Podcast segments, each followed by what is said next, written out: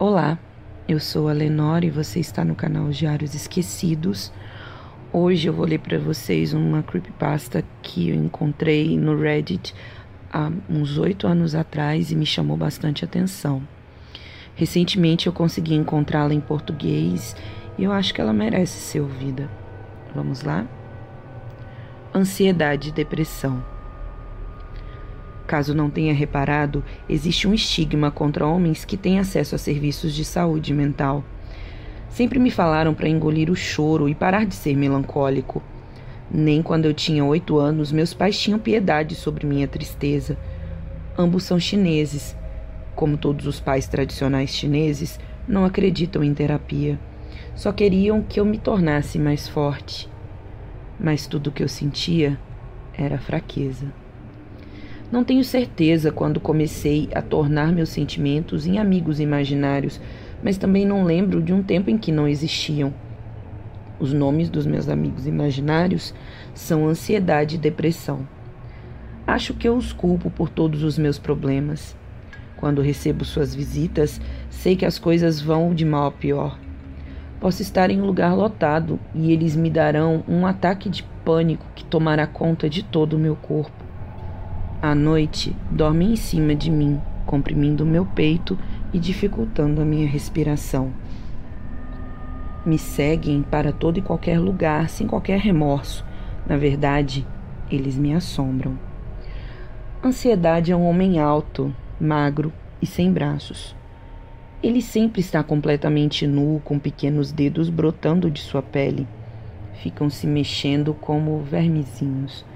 Suas bochechas caem como sacos de areia em seu rosto, como orelhas de um cão bacê. Espalha bolhas de baba e bolhas de catarro por todos os lados. Quando não está babando, ele sussurra coisas para mim, sempre sussurrando. Seus pais te odeiam. Você nunca vai ser ninguém na vida. Você morrerá em breve. Surpreendentemente, sua voz se parece com a voz do meu pai. As coisas que saem de sua boca são horríveis, mas é quando me toca que fica insuportável. Os pequenos dedos de sua pele tocam a minha, parecendo milhares de pés de centopeias. Eu me encolho e me arranho. Minha mãe acabou descobrindo longos cortes em meus braços. Tentei explicar que era culpa da ansiedade, mas ela só me acusou de estar querendo chamar a atenção. A depressão é muito diferente. Parece uma mulher normal na metade de seu corpo, mas a outra metade está completamente derretida. Há uma ferida aberta em seu crânio que constantemente sangra e derrama poças de pus esverdeado. Ao invés de lágrimas, ela chora dentes de leite nas dobras de sua própria pele. Ela gosta de usar seu braço bom para empurrar meus ombros para baixo. O seu peso me faz ficar meio curvado para frente. Não fala em palavras, ao invés disso, geme vagarosamente como o pio de uma coruja. Ouço-a o tempo todo. Esse som penoso faz meu coração doer. Não consigo dormir por causa do barulho, mas também não consigo sair da cama porque ela sempre está me pressionando para baixo. Sei que, logicamente, eles não são reais de um jeito tradicional. São fragmentos da minha imaginação, mas o impacto que me causam é inegável. Eles trabalham juntos para tornarem a minha vida a mais difícil possível. Eu não tinha ninguém a não ser os dois. Pelo menos era assim até hoje de manhã. Acordei e depressão estava dormindo sobre meu peito. Sua ferida nojenta da cabeça estava esparramando pus na minha boca. Tentei falar, pedir ajuda, mas minha bilis me manteve em silêncio. ansiedade se levantou do chão, passou seus terríveis dedos nos meus braços. Eu mal conseguia respirar. ansiedade deu um sorriso e tossiu, jogando baba em meu rosto. Ouvi as batidas na porta. Depressão e ansiedade se enrijeceram, me soltando por alguns segundos. A voz de minha irmã, Kim, soou pelo corredor. Levante-se, mamãe disse que tenho que te levar de carro para a escola.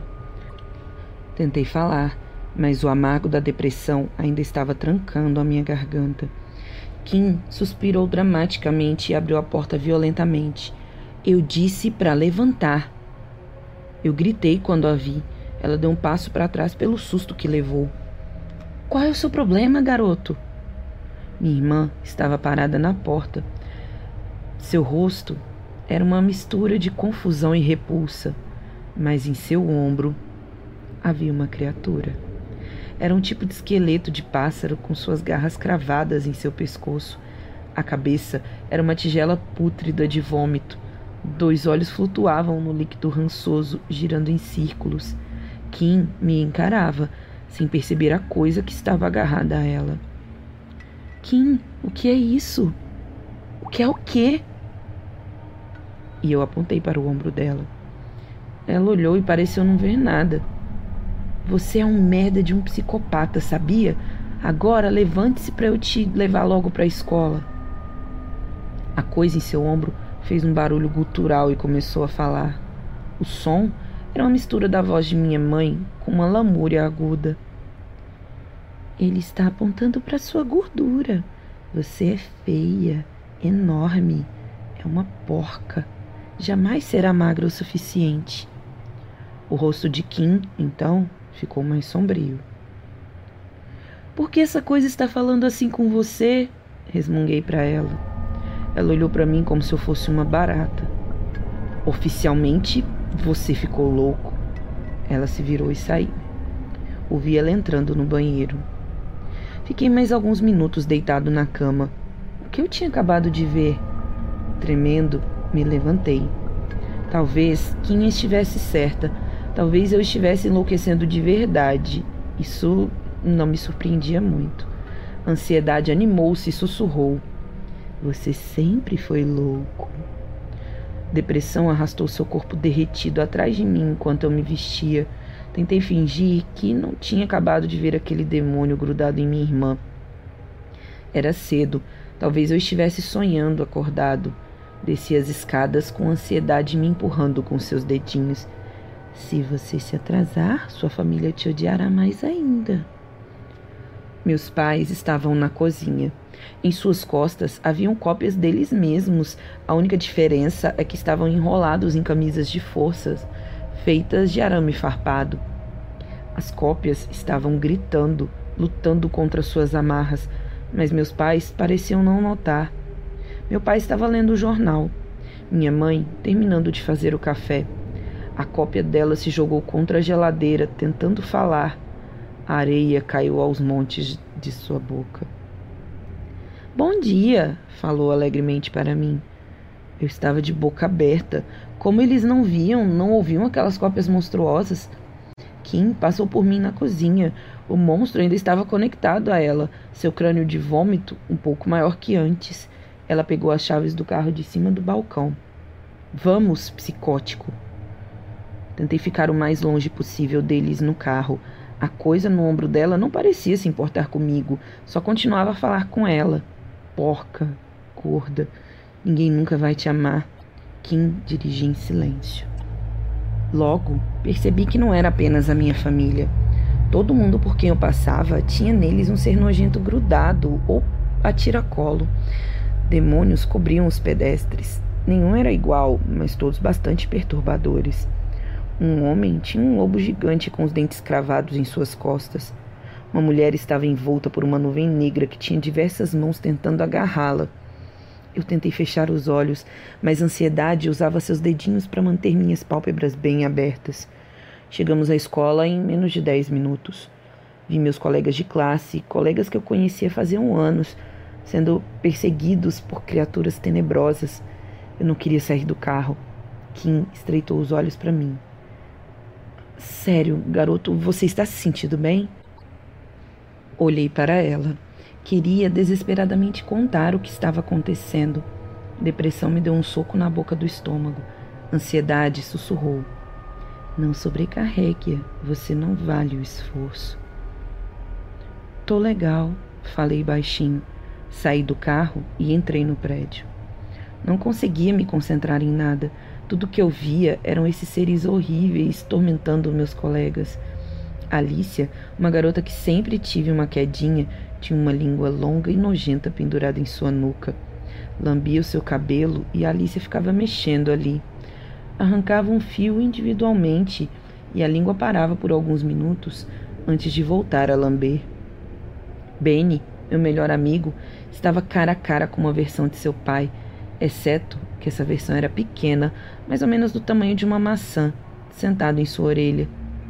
Gritava, então, em seu ouvido: Seja o garotinho do papai, não conte para sua mãe, é nosso segredinho. Um garotinho muito bonzinho. Carrie, a garota mais inteligente de nossa turma, tinha duas cabeças crescendo em seu pescoço. Uma estava adoecida e morrendo, tossindo secreção que parecia do tipo que depressão tem em seu crânio. A outra estava pegando fogo, rindo histericamente e mordendo-a nas bochechas. Até meu professor, Sr. Morin, tinha um demônio. O dele era um boneco de palito, com flores negras e mortas crescendo em sua pele de madeira. Uma de suas mãos estava fechada em punho, a outra firmemente agarrada nos genitais do Sr. Morin. O boneco de palito rangia os dentes e espumava pela boca. Dizia: Alice é uma menina tão inocente, provavelmente ainda é virgem, tão pura. Nós poderíamos tê-la, nós poderíamos. Sr. Morris continuava a lecionar como se não percebesse. Assim que o primeiro período acabou, eu sabia que tinha que sair de lá. Eu saí e fugi pelo campo atrás da escola. Ansiedade e depressão me seguiam. Eu estava acostumado com eles, eram meus monstros, mas ver aqueles seres malignos atormentando os outros em minha volta era demais para mim. Fiz uma pausa em uma área arborizada atrás do campo. Era um alívio não ter que ver ninguém. Não ver pessoas significava não ver monstros. Consegui respirar fundo três vezes antes de ouvir barulhos de galhos se quebrando atrás de mim. Me virei e vi Gerald Anderson. Gerald Estava algumas séries à minha frente. Era conhecido como o maior valentão da escola, mas nunca tinha me incomodado antes. Eu era quieto demais para que prestasse atenção em mim. Tranquei minha respiração, me preparando para ver a terrível criatura que viria junto dele. Mas Gerald estava sozinho. Não havia um monstro sequer com ele. Inclinou a cabeça em minha direção, tirando o cigarro dos lábios. Você é aquele garoto asiático da nona série, não é? Ah, sim. Ansiedade rodopiava em minha volta, sussurrando repetidamente. Depressão se recostava em minhas costas. Gerald deu um passo à frente. Parece que você está tendo um dia difícil. Eu não fazia ideia do motivo para ele estar falando comigo. Sua voz era monótona, mas me fazia ficar estranhamente calmo. Era a primeira vez em muito tempo que alguém percebia minha dor. É, minha voz falhou. Ansiedade sussurrou. Você fala como uma garotinha. Sabe, às vezes a vida é difícil, Gerald disse. Faz você pensar por que ainda segue em frente. Pisquei. Sim, eu acho. Ele continuou. Tipo, qual o ponto de estar vivo se tudo que recebemos em troca é miséria? Bem, que vocês recebem. Eu não tenho muitas emoções. Meu terapeuta chama de transtorno de personalidade antissocial. Acredita nisso? Sou uma pessoa bastante sociável, estou aqui conversando com você, certo? Eu não entendi aquela conversa, mas a ansiedade mexeu meus lábios para mim. Certo. Gerald estava perto agora, quase me tocando. Você devia sumir. Depressão estava chorando alegremente em meu peito. Que? De qualquer forma, não há motivos para se estar aqui. Sumir é a melhor opção. Venho falando isso para as pessoas fazem anos. Fiz Sam sumir em abril do ano passado e aposto que ele está bem melhor agora. Gerald passou as mãos nos próprios cabelos. Você também devia ir, cara. Você será mais feliz assim também. Depressão me envolveu com seu corpo derretido. Ela me acariciava com seu corpo coberto de pus. Você realmente acha que é isso que eu devia fazer? Sim, acho. Ele se esticou e beliscou meu braço. Eu me esquivei. Você não sentirá mais dor. Deu um passo para trás e riu. Mas tanto faz, eu não ligo. Me deu as costas e foi andando embora. Fiquei observando-o até ele desaparecer entre os prédios da minha escola. Fiz o meu caminho a pé para casa. É onde estou agora. Estou sentado no chão do banheiro, digitando isso aqui o mais rápido possível. Preciso fazer rápido, antes que minha família volte. Acho que eu não conseguiria fazer se eles estivessem aqui. Depressão ligou a água. A banheira já está cheia. Ansiedade está segurando a lâmina. Ele sussurra: Faça, faça. Depressão está levando meu braço em direção ao fio da navalha. Me perdoem, mas não consigo mais viver com esses monstros. Não consigo viver sabendo que todas as outras pessoas também os têm. Todos, menos Gerald.